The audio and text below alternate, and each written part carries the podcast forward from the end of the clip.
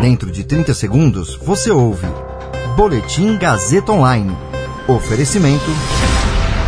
Se você tem muito o que dizer e quer escolher uma profissão para dar voz às suas ideias, a Faculdade Casper Libero é o seu lugar. Jornalismo, publicidade e propaganda, relações públicas, rádio, TV e internet. Todas as possibilidades abertas. Acesse casperlibero.edu.br e conheça as infinitas rotas que o mundo da comunicação oferece.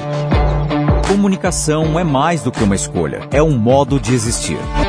Agora você fica bem informado e atualizado. Está no ar o Boletim Gazeta Online. Cidade de São Paulo começa amanhã a vacinação contra a Covid de profissionais de saúde autônomos a partir de 50 anos. FGV diz que o número de brasileiros que vivem na pobreza quase triplicou em seis meses.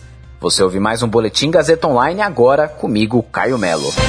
A Prefeitura de São Paulo vai começar a vacinar a partir de amanhã trabalhadores dos serviços da área de saúde autônomos e os que não atuam na linha de frente do combate à pandemia com 50 anos ou mais. Segundo a gestão municipal, o público-alvo é de 20 mil pessoas. Toda a rede de vacinação da cidade, inclusive as 468 UBSs, está disponível aos públicos elegíveis da campanha, o que inclui pessoas de grupos prioritários anteriores que ainda não iniciaram ou completaram o esquema vacinal. A vacinação só não ocorre nos postos drive-thru, que tiveram atendimento suspenso hoje.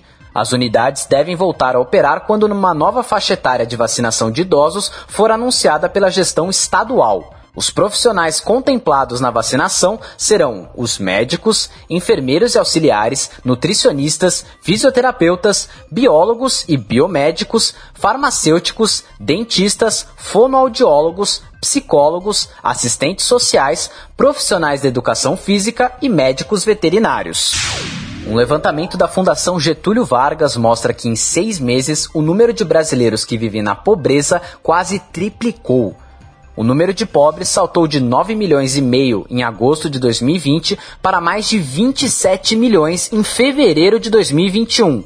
Para piorar a situação, a alta de preços nos alimentos dificultou a vida de quem mais precisa. Depois de atingir o nível mais alto em 1999, quando outra onda de desemprego deixou 20,9 milhões vítimas de grave insuficiência alimentar, segundo números da Organização das Nações Unidas para Alimentação e Agricultura, o Brasil vinha diminuindo os índices ano a ano, até sair do mapa da fome para onde está voltando. Em 2004, o total de brasileiros passando fome já tinha caído para 12,6 milhões.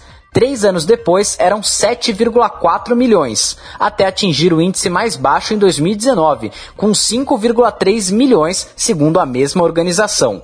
Com a pandemia, esse nível dobrou para 10,3 milhões no ano passado, agora segundo o IBGE, e deve subir até o final do ano para mais de 20 milhões, de acordo com o um estudo da Action Aid, instituição que atua no combate à fome e à pobreza no Brasil. Ou seja, podemos voltar aos índices de duas décadas atrás.